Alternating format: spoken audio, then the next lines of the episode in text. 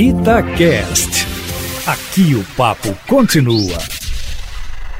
Bom, há grande expectativa no país acerca das consequências da prisão do Queiroz. Ele é peça-chave do esquema criminoso de extorsão montado no gabinete do então deputado estadual do Rio de Janeiro, Flávio Bolsonaro. Segundo investigações do Ministério Público do Rio de Janeiro, esse indivíduo era o principal operador da rachadinha, montada pelo filho do presidente da República. Se o Queiroz for convencido a falar mediante uma delação premiada, por exemplo, não vai sobrar pedra sobre pedra no projeto de poder do clã Bolsonaro. O mais grave de toda essa história é a vinculação do Queiroz com a milícia de Rio das Pedras, na região oeste da cidade do Rio de Janeiro. Lembro aos ouvintes da Itatiaia que milícia é manifestação do crime organizado, constituído de ex-policiais, policiais e outros integrantes da segurança pública que passam a impor a ordem na comunidade mediante o pagamento de uma taxa obrigatória por parte dos comerciantes locais e moradores. Estão envolvidos com outras atividades ilícitas e, mais recentemente,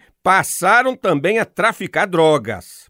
Queiroz há muito tempo mantinha estreito relacionamento com o capitão Adriano, líder da milícia de Rio das Pedras, e morto em confronto com a polícia baiana no início desse ano. As esposas de ambos funcionavam como canal de comunicação entre eles, apesar de foragidos. Há indícios concretos de que Queiroz é integrante da milícia de Rio das Pedras, mantendo negócios escusos nessa região. Em se confirmando isso, o clã Bolsonaro fica definitivamente comprometido. Em outras palavras, teríamos na presidência da República uma família suspeita de manter vínculos com o crime organizado. Não nos esqueçamos que a ex-esposa e a mãe do capitão Adriano trabalharam por vários anos no gabinete do Flávio Bolsonaro, na Assembleia Legislativa do Rio de Janeiro. Por isso, a prisão do Queiroz incomoda tanto o governo federal. O presidente da República